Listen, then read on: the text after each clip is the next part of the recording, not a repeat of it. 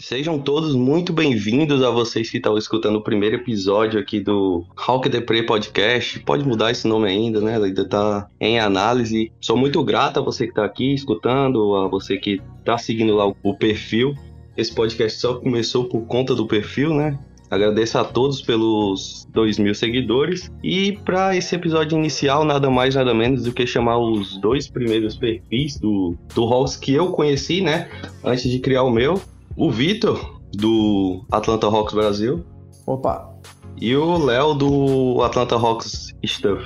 Salve, salve Israel. Uh, antes de mais nada, já parabenizar né, por essa marca dos 2 mil seguidores, marca super expressiva e muito merecida também, e agradecendo pelo convite. Eu que agradeço por vocês terem aceitado o convite, é uma honra né, estar aqui com vocês, já falei várias vezes que o meu perfil ele foi inspirado né, no de vocês, então é muito bom ter vocês aqui, falar sobre basquete, falar sobre Atlanta Hawks, né? E divertir aí, pelo menos entreter um pouco a galera, né? Mais resenhar do que informar. Porque esse é o objetivo desse podcast, né? Mostrar pra galera os torcedores do Atlanta Hawks, os, perfis, os perfis do Atlanta Hawks. Então, a gente vai começar falando, né, dessa da relação de vocês com a franquia, né, como surgiu o perfil, como foi que deu essa ideia para vocês montarem o perfil. Começando aí pelo, pelo Vitor, né? Ah, então, cara, eu comecei a acompanhar a NBA por causa de um amigo em 2014.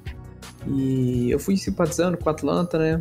E eu fui assistindo jogos que passavam na TV, né? Porque eram poucos, não que hoje sejam muitos, mas uh, era realmente um jogo ou outro por temporada. E eu fui gostando muito do time, comecei a acompanhar nas redes sociais, um time muito desenvolto, assim. Comecei a, a acompanhar os jogadores também. E me tornei fã deles pessoalmente. O Horford, eu gosto muito dele até hoje. Cara, eu tava muito fissurado no Atlanta. Eu queria falar sobre o Atlanta e na época eu via muitos perfis de não exatamente de fic, mas de personagens aleatórios de, sei lá, Harry Potter. O pessoal fazia tal perfil Brasil, sempre tinha alguma coisa Brasil. E eu fui pesquisar, eu achei muitos perfis de vários times, só que não tinha do Atlanta, né? Tinha um ou outro, mas ele estava desativado há anos já, ninguém falava nada. Tava abandonado o perfil, então isso foi mais uma motivação para mim poder criar o meu próprio perfil, para falar com as pessoas e Bom, hoje eu, hoje eu tô aqui, né? O perfil já tá com 5 anos, então já tô com mais de mil seguidores agora também. Tô com o, o Howcast, né? O podcast nosso. Bom, é, é o que me motiva, né? É gostar do time mesmo. Mas é legal nessa parte tipo, de criar o perfil que você tenha a interação com a galera, né? Tipo, o pessoal que é de muito distante, né? Digamos assim, porque a gente vê, por exemplo, na nossa torcida do, dos Hawks, né? Que dá pra.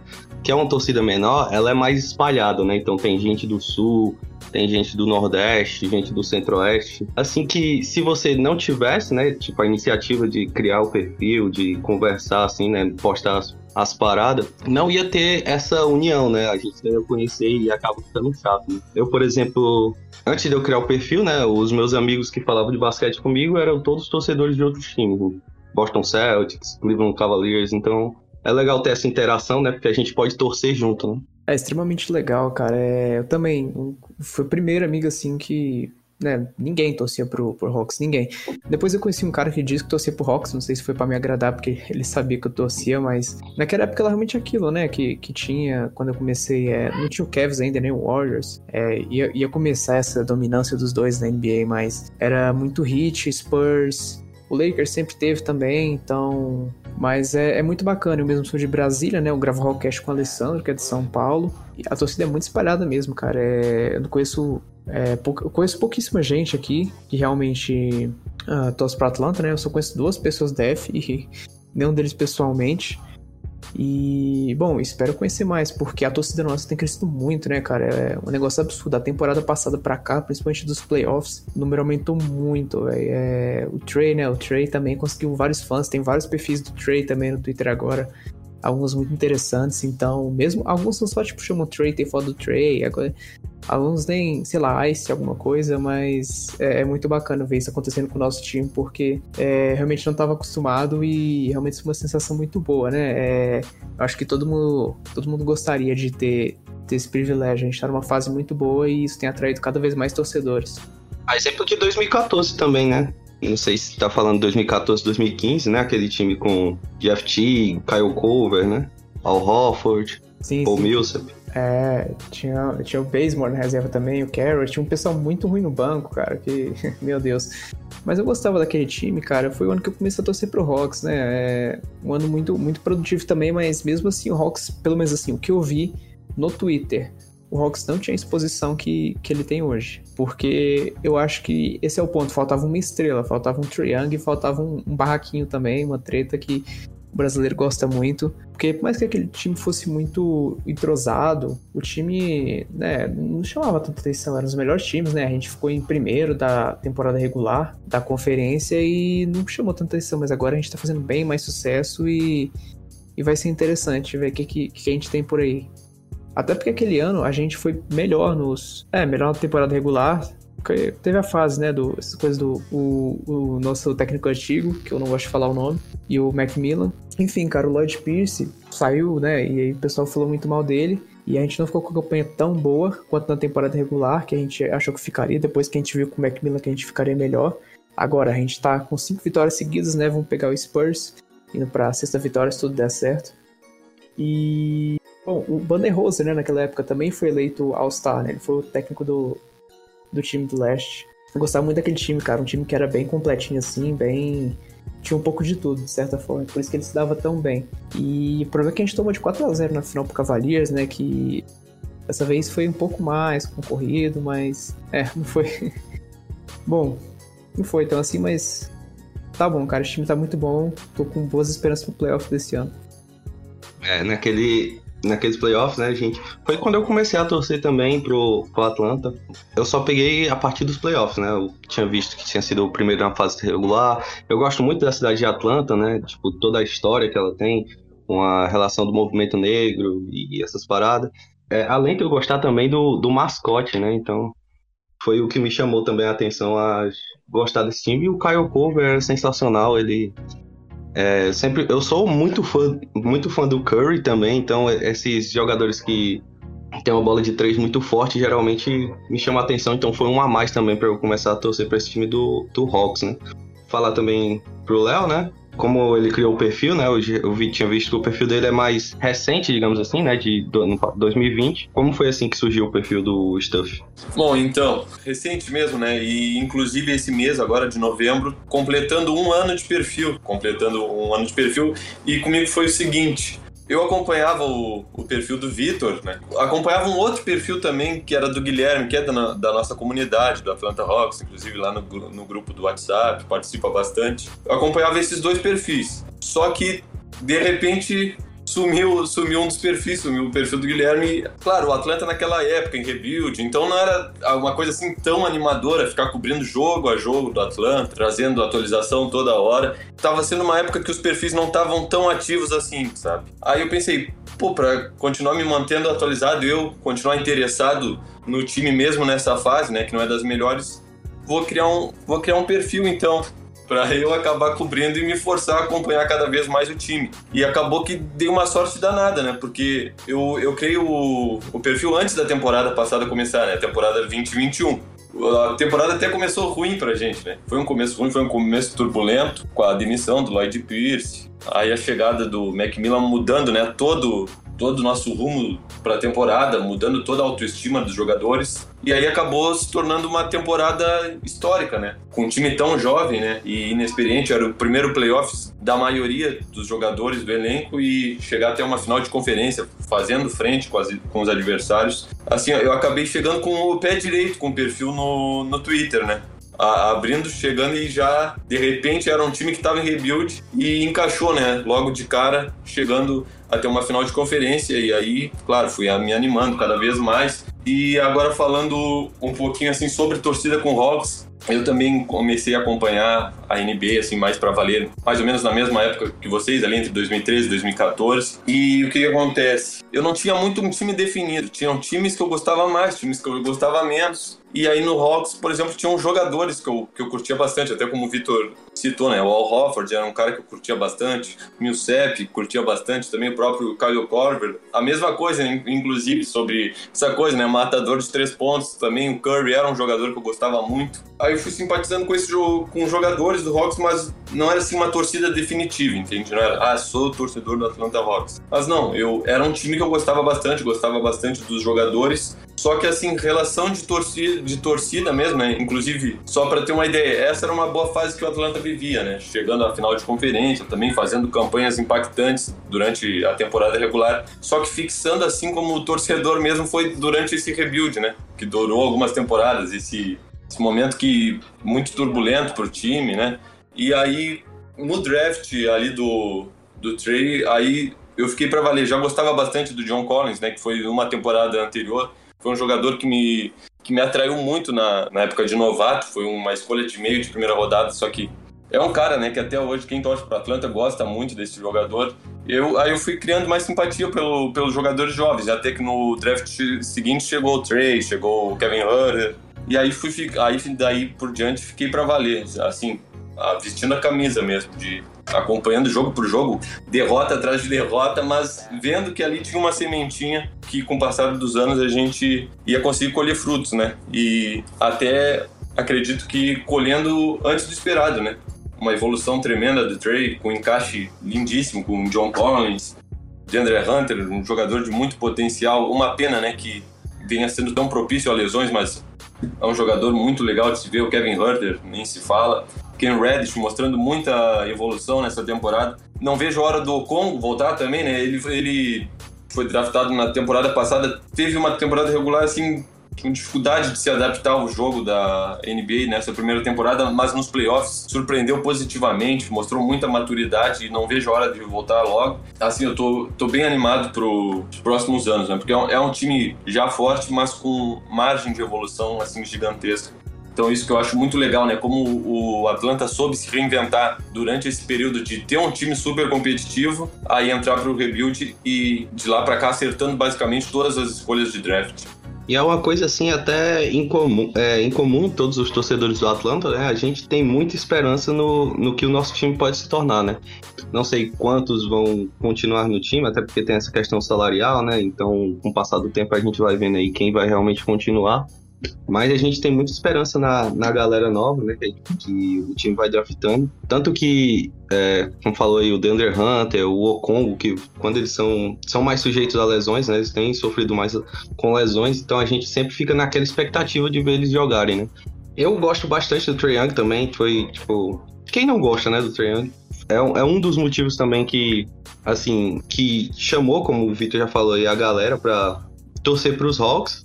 Mas também tem muita influência, né, do, dos próprios influenciadores, né? Por exemplo, o Gaules aí que, que tá fazendo live, né? Ah, sem dúvida. Cobriu, cobriu vários jogos dos, dos Hawks, então chamou essa galera aí pra, pra torcer. E, é, e eu, é, eu queria saber, tipo, a opinião de vocês, né? O que vocês acham aí dessa, dessa visibilidade maior que os Hawks vão, vão tendo aí no, no decorrer do tempo. Olha, uh, vou começar só a dar meu, minha opinião rapidamente. É uma, é uma maravilha, né? Porque, até como o Vitor uh, comentou, vinha comentando, né? De onde surgiu esse interesse por Hawks e tudo mais. Era assim, era uma franquia passava meio despercebida, assim, né? Tinham bons jogadores, tinha um, um, um time forte, bem treinado, né? Só que não era uma coisa assim tão não era um produto tão atrativo, né? Não tinha uma cereja do bolo como é o Trey Young, entendeu? Trey Young é uma cereja do bolo, né? É um cara que chama a atenção, seja por bem ou por mal. Então, é um cara que, pô, muita gente ama, só que é aquele cara enjoado, sabe? Se for para incomodar um rival, se for para incomodar um adversário, deixar torcedor maluco, ele vai deixar. Então, isso é algo que chama mais a atenção, né? Traz o público, né, para si. Então, com esse essa chegada aos playoffs da temporada passada e com as transmissões que o Gaules, que tem, tem, um público muito grande, né? É um público lá muito fiel a ele. E aí o, o Trae Young arrebentando, né? Como foi contra o New York Knicks na primeira rodada dos playoffs, não tem como não, não ficar mexido, né? Não ficar com uma simpatia. E aí virou uma onda, né? De Atlanta Hawks, Trey Young, e isso é uma maravilha para a comunidade, né, do Atlanta, que só tende a crescer e a se fortalecer, né, como tem sido. O se pegar do começo da temporada passada pro começo dessa, é uma diferença absurda, assim, de mobilização para pré-jogo, pessoal assim na expectativa de assistir, todo mundo reunido ali para conversar sobre o jogo. Então foi algo que foi muito legal, né? Só, só ajudou ainda mais a expandir a marca. Pô, cara, muito bacana mesmo. É. Eu não sei, cara, eu não, quero virar um time tão grande quanto o Lakers, mas só de ver agora eu já tô bastante satisfeito, porque eu acredito que uh, de todos os times da NBA, o Hawks era o que tinha menos exposição, talvez. Uh, muito provavelmente. Se não fosse, era com certeza ali um top 5, porque, cara, o pessoal, né, já. Igual já, já contei outros episódios, não aqui, mas já aconteceu de eu chegar numa loja tal, perguntar o cara, não sei o que. Aí eu falei, ah, tem, tem alguma coisa do Rox aí? Aí o cara, Rox é da NBA. Aí você fica tipo, ah, é. Porque, cara, é meio, meio complicado assim, de certa forma, mas é muito bom. O time, né, cresceu bastante mesmo. A torcida cresceu bastante, a comunidade no Twitter cresceu absurdamente. Eu cresci, é, conheci muita gente legal. Meu perfil, cara, eu não, não vou saber te dizer exatamente. Eu devia ter uns 600 seguidores, no máximo, ano passado. Agora já tô com 1.100. Então, você vê assim, você junta isso em questão de, sei lá, 4 anos, e aí você junta a mesma coisa em um ano, é porque realmente a sua exposição cresceu bastante. E isso se deve ao fato, né, do Trae Young e tal, do time. E é muito bom, cara, é a gente ter começar a crescer assim, porque a gente pula muitos horizontes, né? Eu já, já fui mencionado pela NBA Brasil várias vezes, ou, assim como o perfil do Stuff, no caso, já foi marcado lá. Mas já, já participei de outros podcasts. Então, cara, eu acredito que assim, se o Rocks não tivesse crescido, não teria essa possibilidade, né? Então, como foi falado aqui mais cedo, o time tava num rebuild, num tanque muito feio. Eu mesmo tava com com preguiça de, de falar lá, porque não tinha o que falar, sabe? A gente perdeu, vamos pro, vamos pro draft aqui, vamos ver se a gente pega uma pique boa. É, deu no que deu, né? Eu não, eu não falo mais tanto no perfil, porque eu tenho meu podcast agora, né? O Hallcast Brasil. Então, assim, não tem muito o que falar. Mas estou preparando umas coisas muito boas para para postar no, no, no, podcast e eu vou voltar a postar mais no Twitter também, que eu tô precisando, para mobilizar a galera cada vez mais que a gente é um esforço que a gente se sente recompensado de certa forma, porque é muito bom você ver que uma pessoa uh, decidiu torcer pro time por sua causa. Decidir torcer pro time é meio complicado, né, geralmente, mas uma coisa que você sente, você não fala assim, ah, vou torcer pra esse time, é um processo, assim, mas uh, quando você consegue convencer alguém para torcer pra um time, uh, seja de futebol, basquete ou de, sei lá, qualquer coisa, é, é uma experiência extremamente gratificante também, então que você fica feliz por você mesmo e pelo time, né? O time que você ama. E. Ah, cara, é. E outra coisa, né? Uh, porque pode até escolher, né? Pode até escolher a dedo, assim, o time, mas uma coisa é ficar, né?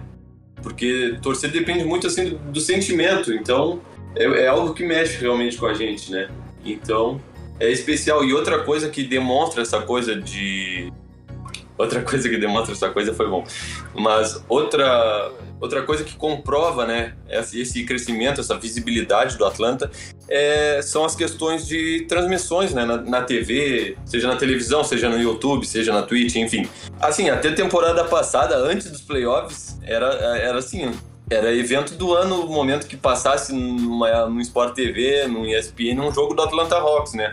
Agora não, tá tendo uma quantidade, assim, bem legal de jogos do Atlanta que o pessoal tá podendo ver, né? Questão de acessibilidade para poder ver no YouTube, pode ver na Twitch, pode ver na, na televisão fechada ou aberta, né? Então isso é muito legal, né? Porque mostra que é um time que tá se provando relevante. E outra coisa, né? O Atlanta, depois de muitos e muitos anos, agora nessa temporada vai disputar, vai participar da rodada de Natal, né? A tão clássica rodada de Natal enfrentando o New York Knicks. Então isso mostra que é um produto que está se mostrando relevante, né? E promissor. Isso é, isso é muito legal. Sem dúvida é muito legal mesmo. Extremamente bem lembrado, cara. Antes a gente tinha realmente dois jogos por ano e eram jogos bem assim, né? Os times meio assim, bem que estavam em rebuild também. Então é complicado, cara, esse negócio de sentimento que você falou, né, 2018, assim, nosso melhor jogador era o Ilyasova, cara, o Ilyasova e o Caldeirão, então quem tinha esperança era um Bember ali no máximo, aí, né, aí começou a vir essa molecada do draft, veio o pessoal mais experiente também de fora, né, o Galo, Capela, o, o melhor jogador da NBA o Solomon Hill, então é muito bacana ver como é que esse time foi montado agora, depois do rebuild. E, e rápido, né, de maneira eficiente ainda por cima, e outra coisa, só para Só para completar, é que tipo, quando, quando passava jogo do Atlanta, ainda ou era contra a equipe em rebuild ou era contra uma equipe extremamente relevante. Então era um jogo super desproporcional. Era um jogo que, sei lá, a gente tomava um amasso, né? Tomava um amasso e aí isso contribuía para Não, o pessoal que tá olhando pensar, não, não tem como esse time aqui tá tomando. Tá, né? Porque geralmente, por estar tá um, um time em reconstrução, não ia passar simplesmente um jogo de um adversário muitas vezes bem mais forte, né? Então, até o desequilíbrio na hora de assistir partidas na TV. Mas a gente ia ali assistir bem, bem feliz, né? Para tomar um sacode. É, essa parada aí de não ter produto dos Rocks, né? Me lembra aquelas promoções que as marcas às vezes lançam, né? Tipo, latinha e tal. Tanto que a, a Nescau, se não me engano, lançou uma, umas latinhas dos times da NBA e não tinha, né, do Atlanta Hawks. Inclusive eu tenho uma aqui em casa. E é do New York Knicks, né? Ironicamente falando. É do New York Knicks que a gente teve essa, essa nova rivalidade, assim, digamos, com o New York Knicks, né? Se é que pode chamar de rivalidade, mas os caras odeiam a gente, odeiam o Trae Young lá.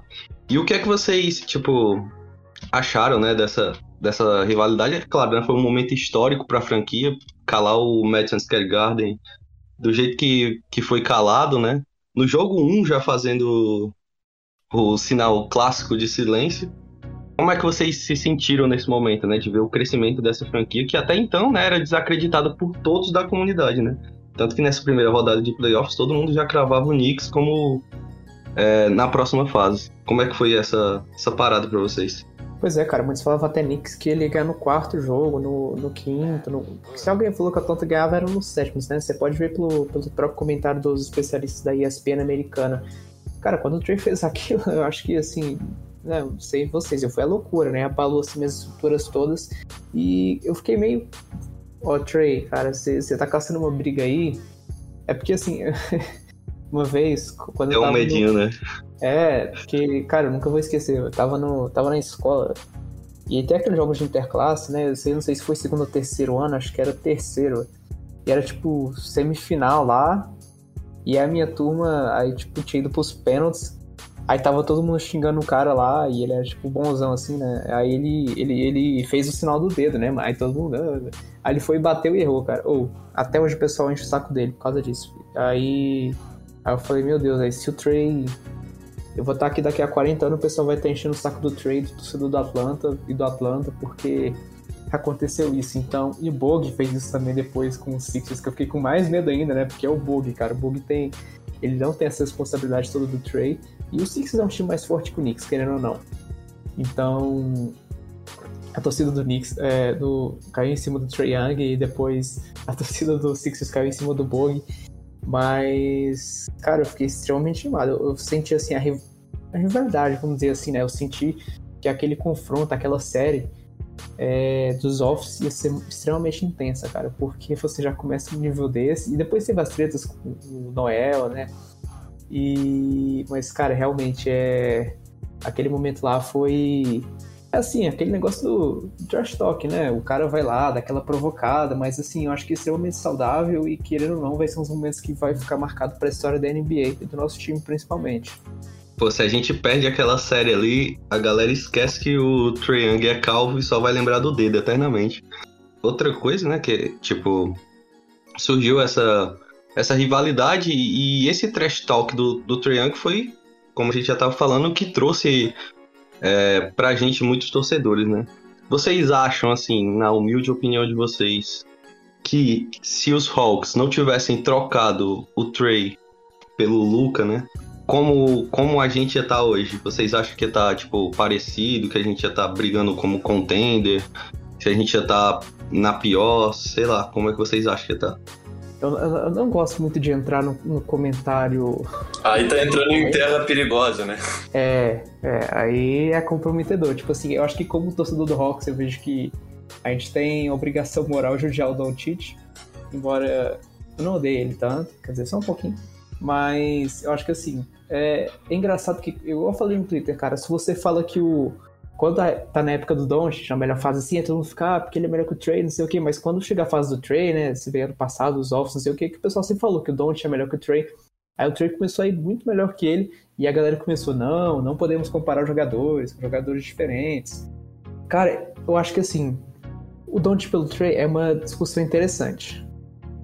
A pessoa pode até dizer que o, o Don't, sei lá, é realmente, assim, no máximo, né, um pouco acima do Trey. Mas é porque ele é um pouco mais, ele, né, ele é meio fominha, assim, é, ele é muito... Ele me lembrou o Ashbrook de, do Oklahoma City, não muito de hoje, né, o cara gosta de stats. Bom, mas o, o a, a, nossa troca, né, da, da pick lá não foi. A gente só não pegou só o Trey. Se fosse só o Trey, acho que uma discussão até mais viável, a pessoa pode até dizer que foi errado, não sei. Mas eu acho que o resultado final, né, trazendo a nossa outra pick, foi muito bom pro time, porque é um cara que tá, tá lá, tá jogando, jogou jogos de titular no, nos All do ano passado e teve performances uh, incríveis. Então, eu acho que valeu a pena a troca de, é, de forma geral. É, assim, claro, uh, não que uma não tenha valido, mas considerando as duas picks, isso valeu absolutamente pra gente, porque a gente ficou com um fit muito bom no time. E agora a gente tem o melhor uh, young roster, né? O melhor young core da, da NBA, assim. É, então, uh, o que ficava ficava assim meio que uma sombra pro Trey Young era era essa questão, né, de mostrar o seu basquete, mostrar o seu, seu potencial em momentos decisivos, né? Como, por exemplo, pintou na temporada passada, né? Algo que foi montado para ele performar, mostrar o seu valor nos playoffs, né? E ele conseguiu mostrar isso. Porque ele tinha esse, esse fardo muito grande, né? De ter que provar para NBA, provar para torcedores que o Hawks fez a escolha correta, né? De fazer essa troca. Claro, o Vitor uh, detalhou muito bem que não foi só o trainer, foi uma pick futura do draft seguinte. Então, ele conseguiu provar isso nos playoffs, né? Foi muito bem contra o New York Knicks, teve ótimas partidas contra o Philadelphia 76ers, contra o, o Bucks no jogo 1 em Milwaukee. Foi sem dúvida nenhuma uma das melhores atuações individuais do, dos playoffs de todos os jogadores de todos os times da temporada passada. Assim, o Milwaukee perdeu uma partida nos playoffs inteiros dentro de casa e foi pro Atlanta com o Trey Young assim gastando a bola, né? Fazendo assim, jogava a bola pro alto, ela ela caía na cesta, fazendo lances incríveis assim de, de assistências, dribles, aquele, aquelas bolas do logo, né? Teve até uma que driblou como quis assim o Drew Holiday, que é um marcador impressionante, né? E ainda ficou mexendo o ombrinho depois e a bola caiu, então tudo estava dando certo para ele naquela partida.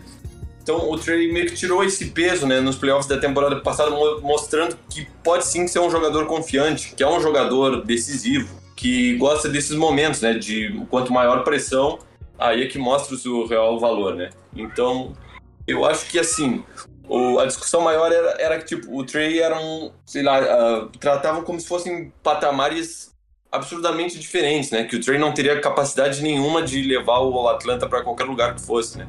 Não teria essa capacidade que dizem o Doncic ter de elevar uma franquia de patamar, né? Só que ele provou que não, que sei lá, questão de opinião, pode, pode achar que o Doncic é melhor, mas cada dia que passa é provado que não é aquela coisa de tipo, trocaram por um cara que, sei lá, não sabe nem o formato da bola, tá ligado? Não, Trae Young é um jogador excepcional, um dos melhores armadores da liga, sem dúvida, e não só a questão de armador, né, mas uh, na essência mesmo de armar para os seus companheiros, de criar jogadas, é, sem dúvida nenhuma, um dos melhores nesse quesito na liga, né? E não vê e vê que não é aquela coisa de assistência pela assistência para entrar no box score, não, são são, são, são movimentos muito bem pensados, né? Facilitando para o companheiro concluir em dois pontos, três pontos, sei lá. Dantes, né? Claro, vários mesmo dois pontos, mas as famosas pontes aéreas para John Collins, para o Clint Capella. Então é um jogador que sabe muito bem lidar com, com essa coisa, né, de liderança. Então, então já meio que virou terra, terra arrasada, assim, essa coisa de o Atlanta perdeu, perdeu o draft, perdeu a troca. Não, não tem como. Ah, por mais que também o Doncic seja um jogador muito especial, muito, muito acima da média, né? Mas para mim já foi por, por terra esse argumento, porque o Trey com certeza já mostrou na temporada passada, vai continuar mostrando, tem tudo para levar o Atlanta a lugares assim que diziam que ele não teria condição. É, eu também acho que. Tanto que essa discussão era mais antigamente mesmo, né? Tipo, duas temporadas atrás. Mas hoje em dia a gente já vai vendo aí que tanto. Até porque não tinha muito. A gente não via muitos fãs do Trey, né? A gente via mais haters do Trey, né? Tanto a galera que torcia já pro Dallas e tal, como outras galeras, eles não gostavam do Trey por N motivos, né? Foi legal esse, é, tocar nesse, nesse ponto da final contra o Bucks, né? Vocês acham, né, que se o juiz não tivesse colocado aquele pezinho lá, a gente teria, assim, passado pra final da NBA? Olha, eu não tenho certeza se passado, mas quem sabe sonhar com um jogo 7, eu acho que daria sim, porque, assim, até meio, meio complicado, né, fazer qualquer análise, porque, por exemplo, o Trey se machucou, né, teve ali a lesão do, do Trey no jogo 3, e aí parecia que, tá, acabou, acabou, acabou o sonho, né, o Bucks vai passar o trator, quatro, vai fechar a série em cinco jogos e é isso. Mas o, Atlanta soube responder muito bem à ausência do trainer. Deu para ver a sinergia ali da equipe, que tava todo muito, muito, todo mundo muito motivado pela causa, né? De mostrar que o time tinha capacidade de tirar um coelho da cartola, de se fechar assim coletivamente e, e dar o algo a mais, né? E conseguiram até de maneira surpreendente. E o que aconteceu? O Yannis acabou se machucando também acabou se lesionando. Um jogo que o Atlanta venceu até com certa facilidade, né? Empatando a série em 2 a 2 E aí o que. E aí ficou aquela sensação, olha, da maneira dominante que vencemos o Milwaukee Bucks, mesmo que com o Yannis em quadro, o Atlanta ainda estava vencendo o jogo. Aí o, Atlanta, o Yannis se lesionou e aí, ali foi o fim do jogo, né? Ali estava na cara que o Atlanta aí só aumentaria a vantagem, como foi o que aconteceu realmente ficou aquela sensação, ó, eu acho que dá para sonhar, né? Dá para sonhar, só que não sei, de repente o feitiço virou contra o feiticeiro, porque o Bucks nos dois jogos seguintes, sem o Yannis, fizeram, sei lá, tiveram a mesma motivação que a gente, que a gente teve pro jogo 4 sem o Trey. Então, é até meio fica aquela coisa, né? O mundo do universo assim do C, do universo das ideias, fica meio meio até imprevisível de fazer qualquer análise. Mas dava para sonhar, quem sabe, com o jogo 7. Eu acho que é isso mesmo, cara. A gente não ia passar pra final de qualquer jeito. A gente ia avançar um pouco mais na série, querendo ou não. E eu acho que a principal motivação disso, da gente ter ganhado sem o Trey e eles com o Yannis, que foi o jogo que o Yannis machucou, é que, cara, como o Trey tava numa fase absurda, eles se prepararam muito para jogar contra o Trey.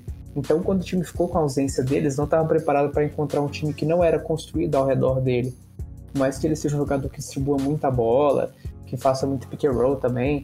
Eles não estavam preparados para fazer assim, ah, como é que vão fazer com o Low Williams? E o Low Williams também, cara, eles entrou muito bem, cara, jogou demais.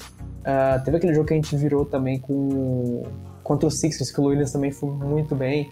O, o Herter também foi muito bem nessa série, a gente foi muito bem de SG, né? O Bog, uh, todo mundo, cara, distribuíram a bola bastante. O Capela ficou com um pouco de problema com o Lopes, porque assim, o Capela ele é muito forte, mas ele tem ele tem muita dificuldade de pegar pivôs que são maiores, mais altos.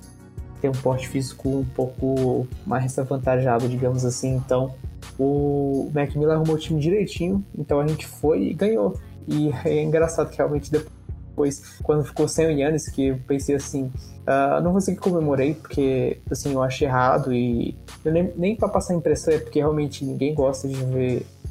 Quer dizer, acho que tem gente que gosta, né? Mas assim, eu não gosto, eu não espero ver jogador se machucando, principalmente quando é rival, porque é triste, sabe? Então, no caso assim, ah, você vai saber que você só ganhou de um time porque esse Aldez machucou. É, é verdade.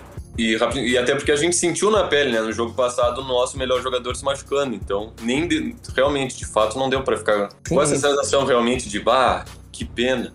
É, pois é. E, e cara, é, querendo ou não, o que acontece? O, o Bucks, eles têm uma, umas armas secretas que a gente não tem. Entendeu? Então, assim, a gente perdeu o Trey, mas a gente ainda tem um jogo coletivo, mas não tem ninguém que vai jogar igual o Trey. O Collins vai para 20 pontos, mas ele vai jogo normal, cara, isso vai continuar indo. É, só que eles têm o Middleton ainda, que é um cara que é um shooter absurdo, é um cara que cria muita oportunidade também, que passa muito bem a bola. Eles têm o Drew Holiday, cara, então assim. Uh, é complicado. Eles têm o PJ Tucker, que é um cara que né, defende muito bem. Então, cara, a gente não tinha tipo nenhum nenhum cara que fosse mais forte, assim. Vou pensar em um banco bem melhor. É triste, né? Mas assim, eu pensei, cara, se a gente ganhar aqui, a gente vai ganhar seu Yannis, porque a gente perdeu o Trey, que é a nossa estrela, que não sei o quê. Mas o Yannis é MVP, né, cara? Já é diferente. Então, acho que mudou bastante o panorama. E a gente perdeu. Aí o pessoal achou o saco demais, né? Os haters do Trey. É, tem uns perfis aí que, que encheram o saco. Ah, não sei o que, o torcedor do Atlanta achou que ia. Achou que ia ganhar, não sei o que. É até engraçado, é que a gente tava perdendo, eu não sei se tava. Acho que tava 3x1, foi pra 3x2, né? Corrija se eu estiver errado, mas aí a gente ganhou aquela partida e deu um gás, né? Porque eu, é que assim, por dentro já tinha praticamente assistido. Tipo assim, eu ia continuar assistindo, torcendo. E... Mas igual eu falei várias vezes no Rollcast com o Alessandro, é... o importante é... é... O importante é competir, né? Pô, cara, se tem um time que não vai pros offs assim, aí você vai, pega lá, pega o Knicks, pega o Sixers, passa dos dois. O Knicks tem muita dificuldade, para ser sincero, o Sixers já foi mais difícil, mas a gente fez um trabalho excelente, é isso que a gente tava torcendo para ver, é isso que a gente queria ver. Não vou ficar triste porque o time não foi campeão da NBA, porque o time fez uma campanha incrível, uma campanha que estava acima do esperado. Eu acho que ninguém esperava que o time chegasse onde chegou, da forma como ele chegou, é. então, de qualquer jeito, o Trey machucou, eu fiquei muito preocupado, né? E eu acho que a NBA talvez deveria ter tomado uh, alguma medida em relação a né, esse acontecimento, eu não sei. Inclusive eu falei disso lá também. É, mas cara, realmente eu acho que tirou um jogo 7 da nossa conta. Afinal, como eu já falei, ia ser muito complicado, mas. Bom, eu também não acho que se a gente chegasse na final a gente ia ganhar, sabe? Então. Falando em pé, o pé do Duran também tirou. também fez o, os Nets. Exatamente. Então. O negócio de pé tá complicado aí, cara, mas. Esse ano é bom ver que o time melhorou, né? Eu, que, acho que todo mundo ficou muito preocupado, né? Porque era um armador novo que chegou muito forte, então eu lembrei do Derrick Rose, né? Eu fiquei, cara, imagina se uma lesão acaba com a carreira desse cara. É, felizmente não é o que aconteceu. Hoje, no começo, hoje, hoje assim, né? Esses dias, que não é exatamente esses dias atrás, mas algumas semanas atrás ele, ele se machucou. É, não sei se foi nos primeiros jogos na pré-temporada, mas eu fiquei bastante preocupado também. Foi na pré-temporada. É, né? Na pré-temporada. E é, é, bastante bom ver que ele voltou e tá jogando muito bem e fazendo o que ele faz de melhor, que é jogar basquete. E também é, é, aquela questão de entender o processo, né? Do outro lado, tava enfrentando um time que tava batendo na, na trave várias vezes, né? Que era o Milwaukee Bucks, um time já mais consolidado e com, a, com casca de quebrar a cara nos playoffs, mesmo tendo MVP, um jogador magnífico, que é o Yannis Antetokounmpo, tendo um time bem, bem encaixado, né? E com um treinador que está lá há muito tempo, passou por aqui também. E questão de entender processo, né? Chegamos mais longe do que era imaginado no começo da temporada. Quem apostou em Atlanta chegando em final de, de conferência tirou, tirou muita grana, né? Porque realmente, eu até repito, quando eu criei o perfil, foi por, justamente porque não era um time com grandes pretensões, só que a Free Agents foi, foi meio animadinha naquela temporada, né? Pegaram um Bogdanovic, pegaram o Galinari. Aí, já que o pessoal não tava cobrindo tanto o Hawks, porque tá como tava naquela fase de rebuild, né? Não é tão animador ficar cobrindo o dia a dia do time. De repente encaixou nessa temporada, mas talvez nem fosse projetado ali dentro do Atlanta Hawks mesmo chegar na final e só que as coisas encaixaram, deram certo. Chegamos até a final de conferência, temporada assim histórica, né? E agora projetar para as próximas, né? Porque quebrar uma quebrar a cara assim também serve para experiência, né? Criar criar mais força saber onde errou, aí tentar ajustar isso, então também serve para experiência. É, é o que eu ia falar, né? É até importante essa, essa chegada na, na final de conferência, né? A gente pode não ter ganhado, mas de qualquer forma fica a experiência, né? Porque teórica é o nosso time, né? Teoricamente não, é praticamente é de, feito de jogadores draftados, né? Jogadores novos, então eles têm que ganhar essa certa experiência, né? O, o próprio Trey não tinha ido a playoffs ainda, né? É bom a gente ir ganhando, né? Não é aquela questão de chegar pela primeira vez e já ser campeão, né?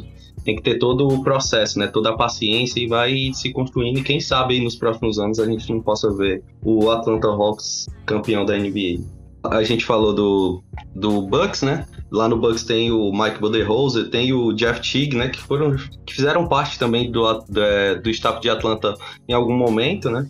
Então, eu queria que vocês falassem assim, um jogador que não, não pertence ao roster atualmente, que marcou vocês aí?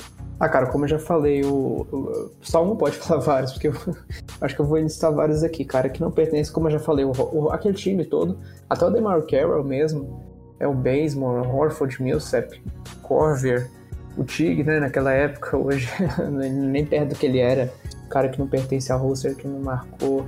Acho que mais o pessoal daquela época mesmo, aquele, aquele quinteto e o Basemore. O Schroeder também marcou bastante, até que ele brigou com o Isaiah Thomas, na época que ele, que ele jogava também, no, no, nos playoffs com o Celtics e tal.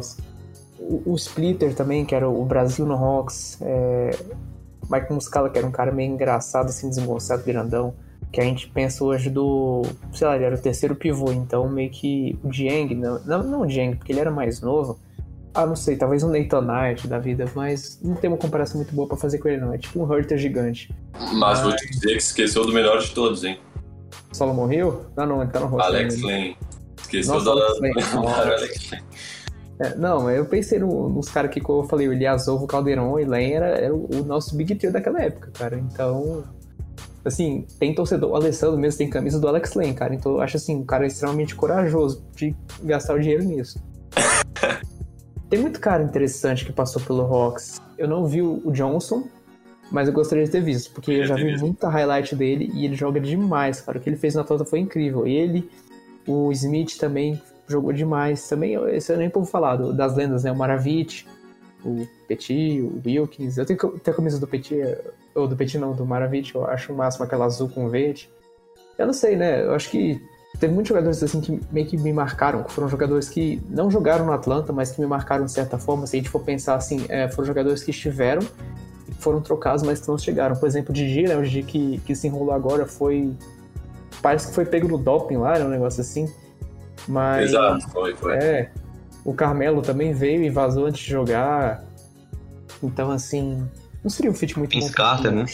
É, eu ia falar do Vince Carter, que foi, ah, foi bem legal, né? Apesar de ser legal. final de carreira, mas pegava uns minutinhos ali, é, era legal, né? Porque é um jogador histórico da, na liga, né? Então, foi legal, né? Encerrou a carreira aqui no Atlanta também, então, mesmo naquela fase ali em rebuild, foi, é legal, né? É um jogador que, com certeza, ali, conversa de vestiário, deve ter agregado bastante para alguns jogadores. Cara, é, eu, eu, sempre falo isso, o cara trouxe muita experiência pro nosso time, sabe? Então, ele foi muito importante mesmo pro. Porque, cara, é. Ele chegou, né? Era aquela. Não era esse uniforme ainda, né? Era aquele uniforme. Eu acho que era Nike já, mas era aquele uniforme. É, aquele bem. O... É, verde. Contornado com verde neon ali, exatamente. Ah. Eu gostava daquele uniforme, cara, pra ser sincero. Mas, Também, mas prefiro bem mais o de hoje. E eu acho que ele entrou. O ano que ele veio foi o ano que o Trey entrou, né? Foi draftado, não tenho certeza. Eu acho que foram esses jogadores, mas assim, em suma, não, não tem muito quem, quem adicionar, não. O pessoal que tava no roster foi esse mesmo, que, que marcou mais. Até porque depois que eu comecei a assistir, que foi esse time que é, acho que é o que marca, né? Muita gente diz que a primeira impressão é que fica realmente não sei. Já que eu vi esse time, né? Star, não sei o quê. E depois a gente foi pro rebuild, então não teve muito quem ficar assim super uh, marcado na cabeça, mas nosso, nosso time reserva era um time bem consistente já naquela época. Uh, a gente podia ter ficado com alguns, a não ser por, sei lá, dinheiro, mas. Mike Scott também, consegui lembrar do Mike Scott, marcou bastante. Uh, que era um cara que vinha bem do banco sempre nada absurdo, mas o Tim Hardaway Jr., né, cara, ele tá melhorzinho hoje, mas naquela época ele não era lá essas coisas, mas vinha interessante no banco também. Então é, é, sempre bom falar disso. O Walter Tavares, né, que eu, que eu achava que ele era brasileiro, não sei porquê, mas eu acho que ele é de, de Cabo Verde. E o Chris Humphries também marcou um pouco lá no, no de ala, ala, ala pivô no garrafão. Uh, o Kick Hamish, né, o cara que ficou um pouco tempo, mas ele ele veio do Bulls, não sei se ele veio do Bulls ou do, do Heat, mas.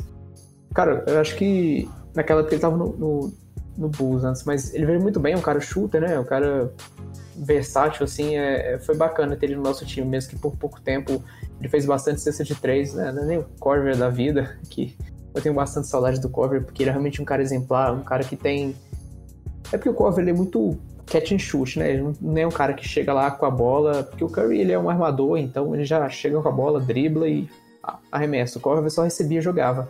Exato. Mas que é um cara que arremessava muito, muito bem, cara. Eu acho que ele é desvalorizado nesses tempos. Se você olhar a lista, eu acho que ele tá no top 10 de bola de 3, não tenho certeza. E é um cara que ele tinha aproveitamento melhor que o Curry é, naquela época. Então, eu estava muito, mas ele também arremessava mais. Basicamente, esses são jogadores que me marcaram, mas assim, eu acho que o Léo vai concordar, porque como a gente começou a assistir nessa época, todo mundo e tal. Assim. É, exatamente. É, bem, é bem por aí mesmo. É. Bem, bem, por, bem por aí mesmo. Mas acho que se eu fosse citar só um, talvez seria o Al Horford. Talvez seria o Al Horford. Ah, é... Curtia bastante ele. Ele não, é, não seria meu jogador favorito, talvez, assim, pô, jogador, mas acho que ele com a camisa do Atlanta representa muito pra gente. Exato, como representa. Eu não sei se. Eu gosto muito do cover também, mas eu não sei se ele tem o peso. Ele tem muito, né, jazz, não sei o quê, mas o Horford foi Atlanta, depois ele foi pro Celtics, tal, jogou muito bem. É porque ele foi PF, né, no Celtics, aqui ele uhum. era pivô mesmo, que hoje já tinha um Millsap, e ele não é um cara tão alto, mas é um cara forte. É um cara até ágil, né, arremessa a bola de três, aqui não arremessava, de ficar mais no garrafão. Mas eu já tenho o Jing arremesso de 3, então, sei lá. Mas aquela série que a gente teve também contra o, o Celtics, cara, que ele, ele ficou. Era ele o Pierce, assim, de frente, cara, foi muito icônica, cara. Era, era bola de um lado, bola do outro. Aí teve aquele jogo que ele fez uma cesta no finalzinho, assim, cara, que. O Pierce feito uma bola de três, a gente tava perdendo e fez um buzzer beater. E. Não sei se que eu acho que eu. Não sei se que eu mais comemorei na vida, cara, eu não, realmente não esqueço. Até aproveitando, né, que tu entrou nesse assunto aí de, do jogo contra o Celtics, né, dos playoffs contra o Celtics, a minha próxima pergunta seria justamente um jogo, né, que você pudesse ser assim, que marcou, né, para você torcer pro Atlanta. Eu vou sem dúvida no jogo que foi contra o Bucks, que foi o meu primeiro jogo, foi em 2000 e... não sei o ano, não. Não sei se foi, não sei, não sei, realmente não sei, foi em 2014, 2016. Mas foi meu primeiro jogo e assim, foi o jogo que o, o, o, o fez aquelas quatro bolas de três. Uma encostou na linha, então, né? Mas ele fez 11 pontos em um minuto. E só não fez mais porque pediram tempo. Mas, cara, eu vi aquilo, eu, já, assim, eu já torcia, né? Então, meu primeiro jogo e eu fiquei assustado, animadíssimo, porque eu realmente vi, caramba, esse cara é muito bom, véio, esse cara é muito bom. De, é, acho que foi talvez 2016, deu um exemplo pra eu montar a página, eu fiz um, peguei um arremesso lá dele, botei um meme de Illuminati, foi 2015, cara. 30 de março de 2015. Foi contra os Bucks. É, o Antetokounmpo já tava lá, não era jogadoraço que é hoje. E a gente tinha esse time que eu falei, com, que eram os All-Stars e o Carol de Ala, mas o time também deles não era lá essas coisas, né, cara? O Michael Carter Williams, o Middleton também não era essa coisa. Aí era o Patchouli e o Iliazova lá, gente, lá, que, que também não é muito bacana, não. Mas... Grande Iliazova. É, cara, o Ilyasova é o ídolo aqui em Atlanta, cara. Porque, vou te falar. Mas esse foi o jogo da minha vida, eu acho, cara. É um jogo que eu lembro de muita coisa assim mesmo. E, e talvez um desses, desses, jogos da série contra os Celtics que foi muito, muito absurdo também. E contra os Wizards também. Teve uma série contra os Wizards que, que o John Wall também jogou demais, cara. Jogou demais. E era aquele embate do Horford com o, o, o Gortá, né? Que era o pivôzão do, do Wizards na época, então foi a série que mais marcou, talvez. Foi uma dessas duas, mas o jogo, jogo mesmo, que eu falo com. Foi, foi esse com o Bucks, porque foi o meu primeiro, por causa de toda a história também. A gente deu uma surra no Bucks, cara, foi coisa de, sei lá, 30 pontos. A gente jogou muito bem. É porque a gente tava muito bem, né? A gente tava batendo no Philadelphia, depois virou o jogo, e agora acho que os times estão muito bons, mas com certeza a minha resposta é essa, sem sombra de dúvida. Olha, eu vou, eu vou puxar mais pra atualidade, porque não, não tem como. Esse jogo que eu vou citar foi assim, coisa de maluco, impressionante. Uh, até no grupo lá do. É a virada do Sixers? A virada para cima do Sixers, 26 pontos num jogo de, de playoffs, e era um jogo crucial, né? O Sixers ia, o Sixers ia abrir 3-2, jogando muito, né? Porque o Sixers estava extremamente dominando na partida, né? Dominante na partida. Não, não, não, parecia dar margem pro, pro Atlanta buscar, né? E aí. Vencemos acabou naquele jogo. Exato. E a, aposentamos o Ben Simmons, né? Acabamos com o processo, né? Acabamos com o processo do Philadelphia. Assim, 26 pontos de desvantagem, né? Tirar 26 pontos numa partida de playoffs, que assim é, é um grau de concentração absurdo, absurdo. É, não dá margem para erro, né? E nós soubemos uh, aproveitar não dá nem para dizer aproveitar, né? Sei lá, os jogadores se tiraram, sei lá de onde, de onde essa virada absurda, absurda mesmo. Assim, o pessoal no grupo já tava super desesperançoso, né? Já tinha jogado a toalha. Ah, não, já, já era. Eu mesmo já tava meio que, pô, olha, olha como é que tá o jogo, né? O panorama que a gente tá entrando vai ser, sei lá, é daqui pro fim da série. Eu acho que já era. E aí, até fazer uma citação, né? O, o Luiz lá do, do grupo do Hawks, nós temos um grupo e conversamos diariamente, é, é conhecido por ser um cara mega otimista, né? Acredita em, em tudo da maneira mais positiva do mundo. E, e aí o pessoal até apostou com ele. Se o Hawks virasse esse jogo, o pessoal ia, ia mandar dinheiro para ele. Porque é parecia que, assim, impossível, né? Parecia que era impossível ele, ele, ele ganhar essa aposta. E aí no final do jogo. E aí no final do jogo só não, não, não teve outra, né? O pessoal teve que fazer o Pix pra ele impressionante. Esse jogo foi, foi de tirar o fôlego. Foi cara, velho. Foi de tirar o fôlego. Absurdo. 40 a 19, né, no último quarto. Exato. Assim, 26 pontos de diferença. Foi uma das maiores viradas da história dos playoffs. Se eu não me engano, uma das três maiores viradas da história dos playoffs. Então, não tem nem muito o que dizer, né? Nem tem muito mais o que dizer. Fala por si só essa virada Insano, cara, insano. Os perfis do Six naquele dia, cara, eles assim, morreram por dentro, velho. Na moral, você vê o que os caras postaram e o estado de espírito, o humor deles ali acabou. Véio. Os caras estavam, tipo, devastados, sabe? Porque eu já fiquei assim depois de jogar assim, você não consegue nem pensar, cara. Às vezes é muito. É um baque muito forte.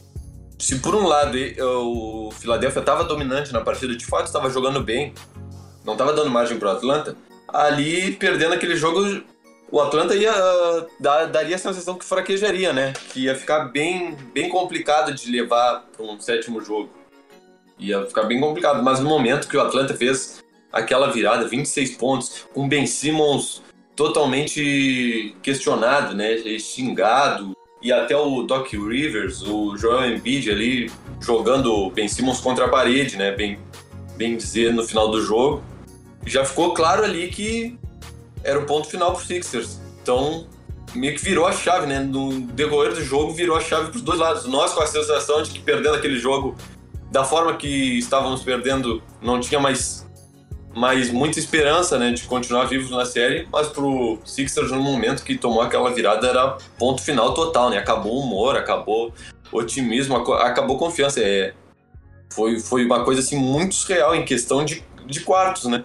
De um quarto para o outro simplesmente virou o mundo de cabeça para baixo. E eu lembro que naquele jogo, né, o, o Embiid e o, e o Seth Curry, eles estavam jogando pra caralho. No, eles combinavam para mais de 70 pontos, assim, tipo, no começo do, no começo do jogo não, no terceiro quarto, se eu não me engano.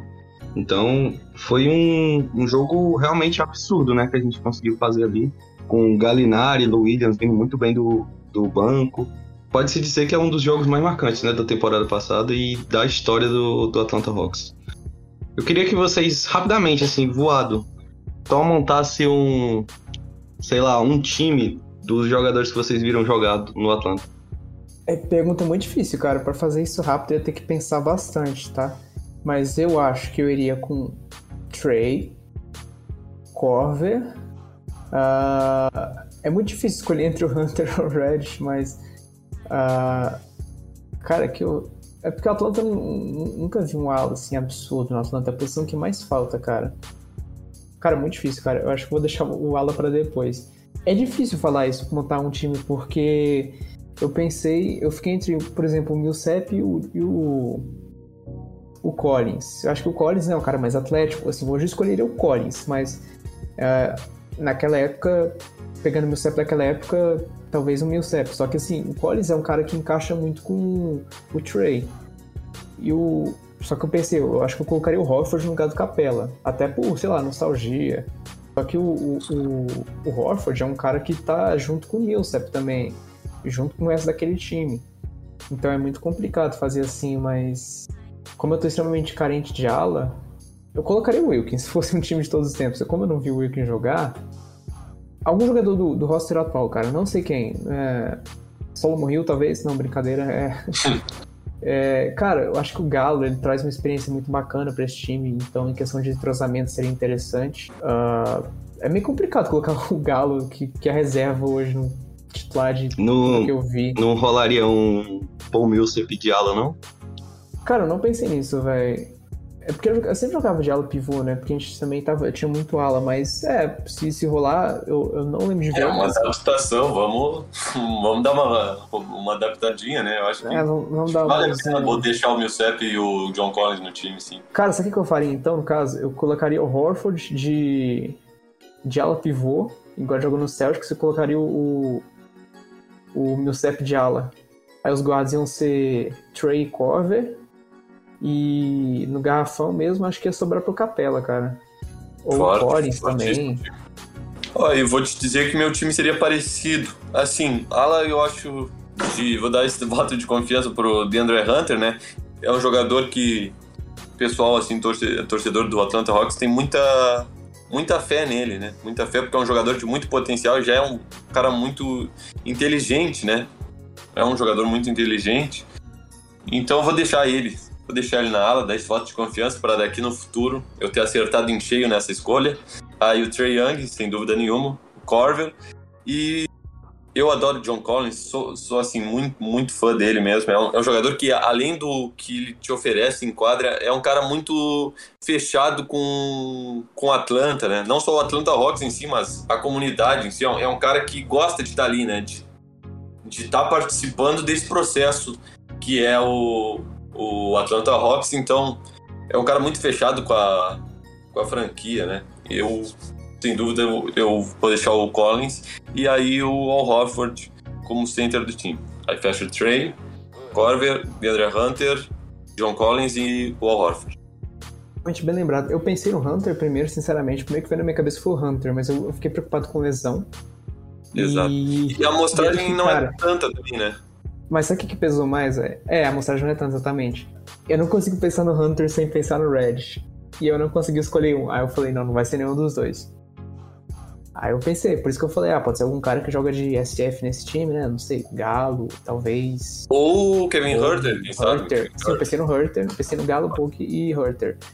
Mas, enfim, eu não, não, já, já, já, já entrou com a discussão aqui Trey e Doncic é bom ser parcial nesse caso, mas acho que é um assunto bem tratado da comunidade inteira, né? Agora, no Hawks, quando você fala Hunter e Red, aí você, você começa a guerra civil, entendeu? Aí é, já interna, né? Aí você, é, aí chega Moisés e parte o mar lá, agora, agora ficou sério, cara. Realmente é complicado, né, de escolher entre, entre eles. Ah, então... São jogadores muito bons e que eles são balanceados, né? É, eu não sei quem falou no Twitter, cara, acho que foi até você. É, tem gente que um joga demais e o outro para. E sempre assim, tipo, os dois vão jogar muito e o outro não. Exato. Meio que parece que um anula o outro, né? É, exatamente.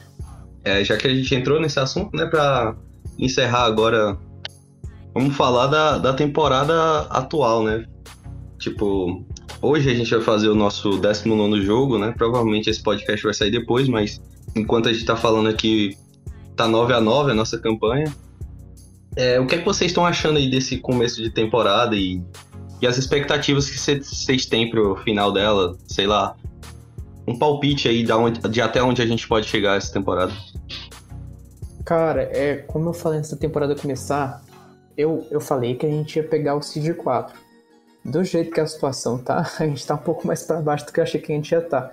Mas a gente tá ganhando bastante partida, eu acho que dá para recuperar ainda, já que assim, o pessoal não tá tão distante, né? A longo prazo ainda tem muita coisa que pode acontecer, a temporada é enorme. Então, eu não sei se eu vou manter essa aposta, mas com certeza a gente pega Office. Tem gente que falou que a gente não pega nem Office. Mas acho que a gente pega Office com certeza para mim. É, eu falei isso de quatro casos do mando também, né? Mas eu acho que a gente pega Office e avança aí talvez uma rodada ou duas, depende muito do match. Eu acho que esse time tem obrigação de, de ir pros Office. Não tem obrigação de passar de nenhum time, porque depende muito do, do match, igual eu falei, mas é um time que precisa ir pros Office com esse elenco que tem tá muito bem treinado, foi muito bem ano passado, não mudou tanto, então a gente tem que ir pros office esse ano de qualquer jeito. E eu acho que a nossa meta não é, não é chegar ganhando o campeonato, é o time evoluir, sabe? É o time dar tudo que pode dentro de quadra e ver o que ele consegue com isso. Não adianta depois ficar triste porque não ganhar, porque a gente sabe que não vai ganhar. Então, vamos fazer o possível e, e depois a gente vai ficar feliz porque a gente vai saber que a gente fez o que a gente podia. Também concordo, né, com, com um começo não tão, tão esperado, né? O pessoal ficou muito naquela expectativa de ter terminado a temporada passada entre os quatro melhores times da liga, né? E tendo esse, essa continuidade de trabalho e o começo não só pelos resultados, mas sim o desempenho nos primeiros jogos deixou a desejar, né? Mas claro, tem que destacar que o Atlanta teve uma sequência complicada, né? Teve uma, uma sequência difícil fora de casa, né? Jogos em sequência fora de casa e contra adversários complicados. Só que mais do que o resultado da atuação estava deixando a desejar, até individualmente, né? Alguns jogadores tava meio assim na cara que não estavam não estavam rendendo o que, que, se esperava, né? E só que essa sequência de cinco partidas dentro de casa foi foi bom, né? Foi essencial para o time retomar confiança, para ter calma, para voltar a jogar mais coletivamente, né? O, e se destacando mais o jogo coletivo, que quando encaixa é muito legal de se assistir, né? Então já foram algumas partidas com mais de seis jogadores contribuindo para 10 pontos ou mais, né? Então é um time que quando está encaixadinho é muito legal de se assistir, é muito difícil de bater, né? Bater de frente. Então tomara que esses cinco jogos agora passaram vencendo sirvam para o time continuar subindo na tabela, né? Uh, estamos com nove vitórias, nove derrotas no momento da gravação desse, desse episódio do, do podcast eu acho que dá para continuar subindo, sim, né? tranquilamente com o decorrer da, da, temporada, o time já se acertando cada vez mais. Então, tô com boas expectativas, sim. Boas expectativas. Vou ficar surpreso se o Atlanta, se o Atlanta Hawks não for para os playoffs. Vou ficar bem surpreso mesmo. É, e também a gente vem muito do, do hype da temporada passada, né? Então, a, querendo ou não, tava querendo, a galera tava querendo já que a gente já chegasse ganhando claro. todo mundo, então. Beleza. É, não é bem assim, né? A gente tem que ter o pé no chão, um passo de cada vez e uma hora chega, né? Uma hora a gente chega lá. Então é isso, né? É muito obrigado por, pela participação de vocês. Foi muito bacana poder bater esse papo com vocês. É sempre legal falar de basquete, né? Sempre legal falar de Atlanta Hawks, principalmente com quem gosta da franquia. Então eu queria que vocês fizessem aí da sua despedida, seu merchan, sua, da sua, do seu perfil, do seu podcast aí, pra encerrar esse momento aqui com a gente. Vou primeiro, então. ah, cara, é, foi um prazer absurdo estar aqui. Eu espero que seu podcast vá pra frente e dê certo também. Que, cara, é, é muito divertido estar aqui sempre falando sobre o time, né? Porque, cara, quando a gente gosta do time, a gente quer falar sobre ele o tempo todo. E não só de time, né? Acho que qualquer coisa, às vezes até, sei lá, pessoas, né? Mas é muito bom estar aqui hoje. É, papo cabeça aí com. Acho que nós somos os três maiores perfis do Brasil, não, não sei. Mas panelinha aqui nos perfis da Atlanta. É interessante, papo, papo sem, sem clubismo aqui, é sincero. A gente falou sobre muita coisa boa hoje e espero voltar aqui outro dia para falar mais. E enquanto isso, nesse meio tempo, a gente vai ficar no Twitter aí falando sobre o nosso time e sempre que der também falando, né, quiser falar um com outro pessoalmente no grupo, a gente vai estar junto aí. Mas eu queria agradecer pelo convite é, e pela por tudo, cara, pelo, pelo fato de, de saber que eu fui inspiração e tal, pra, pra criação disso tudo. E, assim, não só pro Céu, quanto também pro Léo, porque. Eu não sei, cara, chega uma fase que você começa a refletir sobre as coisas, sabe? Então. Acho que eu tô nessa parte do, do podcast. Mas. Foi muito massa hoje. Papo, a gente falou sobre bastante tópicos. Eu gostei, assim, um roteiro bem escrito, né? Eu faço qualquer sem roteiro para não ficar muito preso em alguma coisa. Eu falo que dá na cabeça na hora. Às vezes eu, eu me enrolo. Quem escuta sabe. E, e eu acho que essa é a graça do, do podcast. Mas mais um podcast no Rocks Brasil, muito felizmente. É extremamente bem-vindo na comunidade, cara. É muito bom, cara. O Rocks Depre Podcast. Acho que vai ter um formato diferente do Rockcast, mas eu vou estar ouvindo sempre. Vou, vou divulgar porque gostei do formato hoje. Então foi muito bom a gente poder falar sobre coisas que eu não imaginava. Tipo, ninguém nunca me pediu para montar isso. Eu, eu, mesmo já montei um time com jogadores do rock que eu achava, ah, vou pegar esse aqui, esse aqui, mas era histórico. Eu nunca pensei, ah, vou montar um time só com jogadores que eu já vi. Né? Acho que o Trey hoje é meio que unânime, porque antes do Trey, toda a nossa história, os melhores armadores foram o, o Doc Rivers e o Jeff Teague. Então, o Trey, acho que já dá pra falar que é o melhor armador da história e isso me, me lembrou de refletir isso.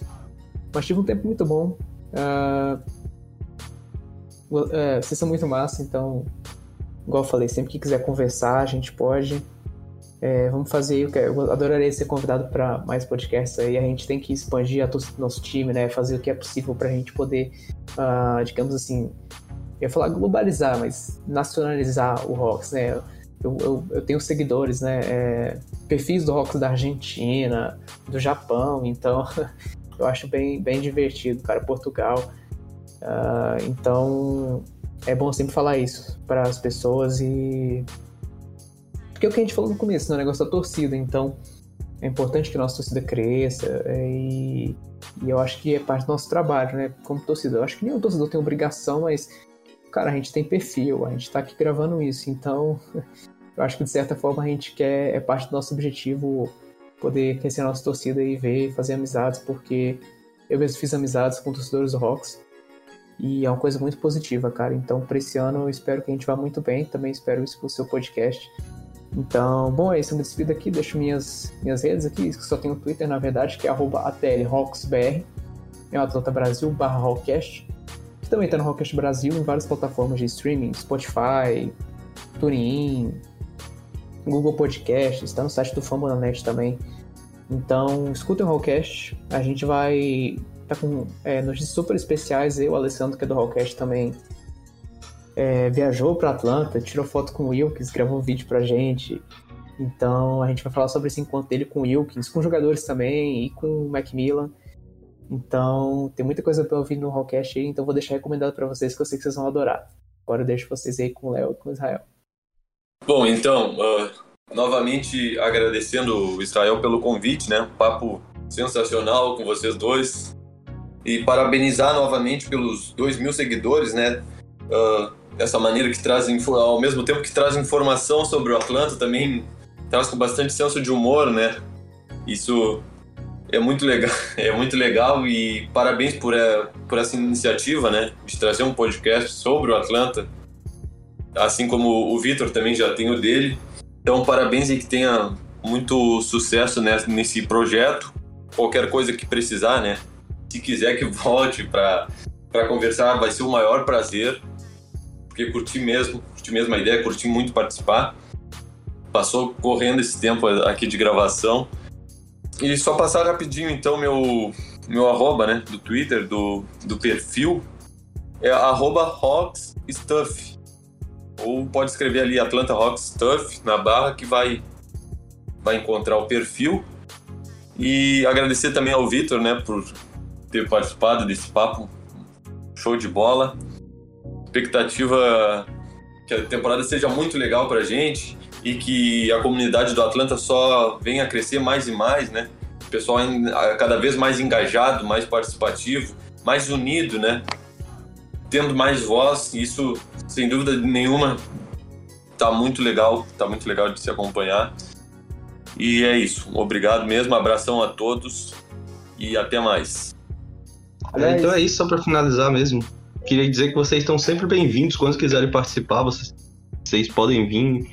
É, a gente, eu vou estar, tá, eu tô com alguns projetos aí. Eu já estava até falando com o Léo, né, de alguns projetos que eu estou pensando em fazer de talvez vídeos, não sei. Eu estou vendo aí como é que vai funcionar, mas tem muita coisa da hora que eu estou tentando trazer aqui pro para esse projeto eu já tinha mencionado também que não seria, beleza, tá usando o Depre do, do meu perfil, mas não é só pro, pro Depre, é para toda a comunidade, tipo, participar e divulgar seu perfil, conversar sobre os rocks, que isso é muito legal e sou muito grato realmente a vocês, então muito obrigado por estar aqui participando.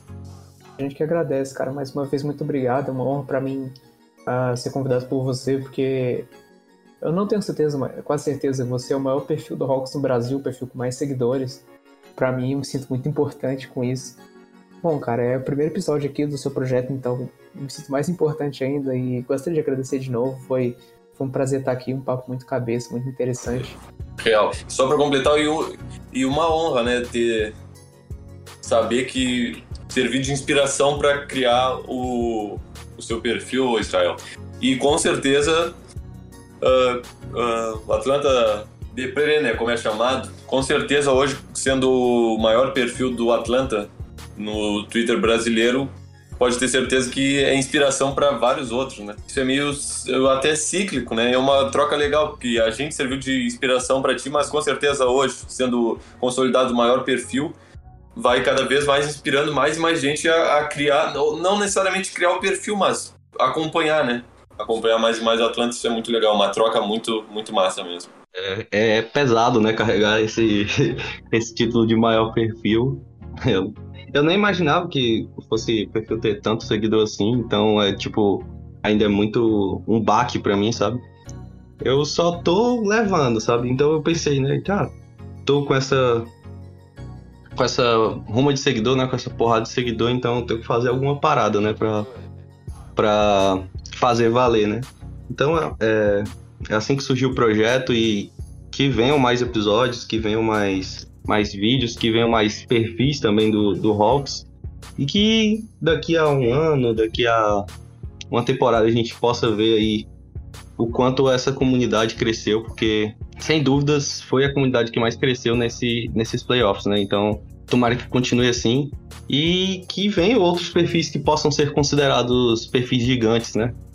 Possam trazer informação, porque tem muito perfil legal, tem o perfil lá do, do Collins Hurter, das meninas lá, que é um perfil muito bacana, traz muitas é, informações também. Então, sempre surgindo aí nova, nova galera, sempre fazendo esse ciclo, como o Léo falou aí. É muito importante pra gente e pro Atlanta Hawks, né? Ter a visibilidade que ele merece ter. De novo, muito obrigado por vocês terem participado. Muito obrigado também por quem escutou até aqui.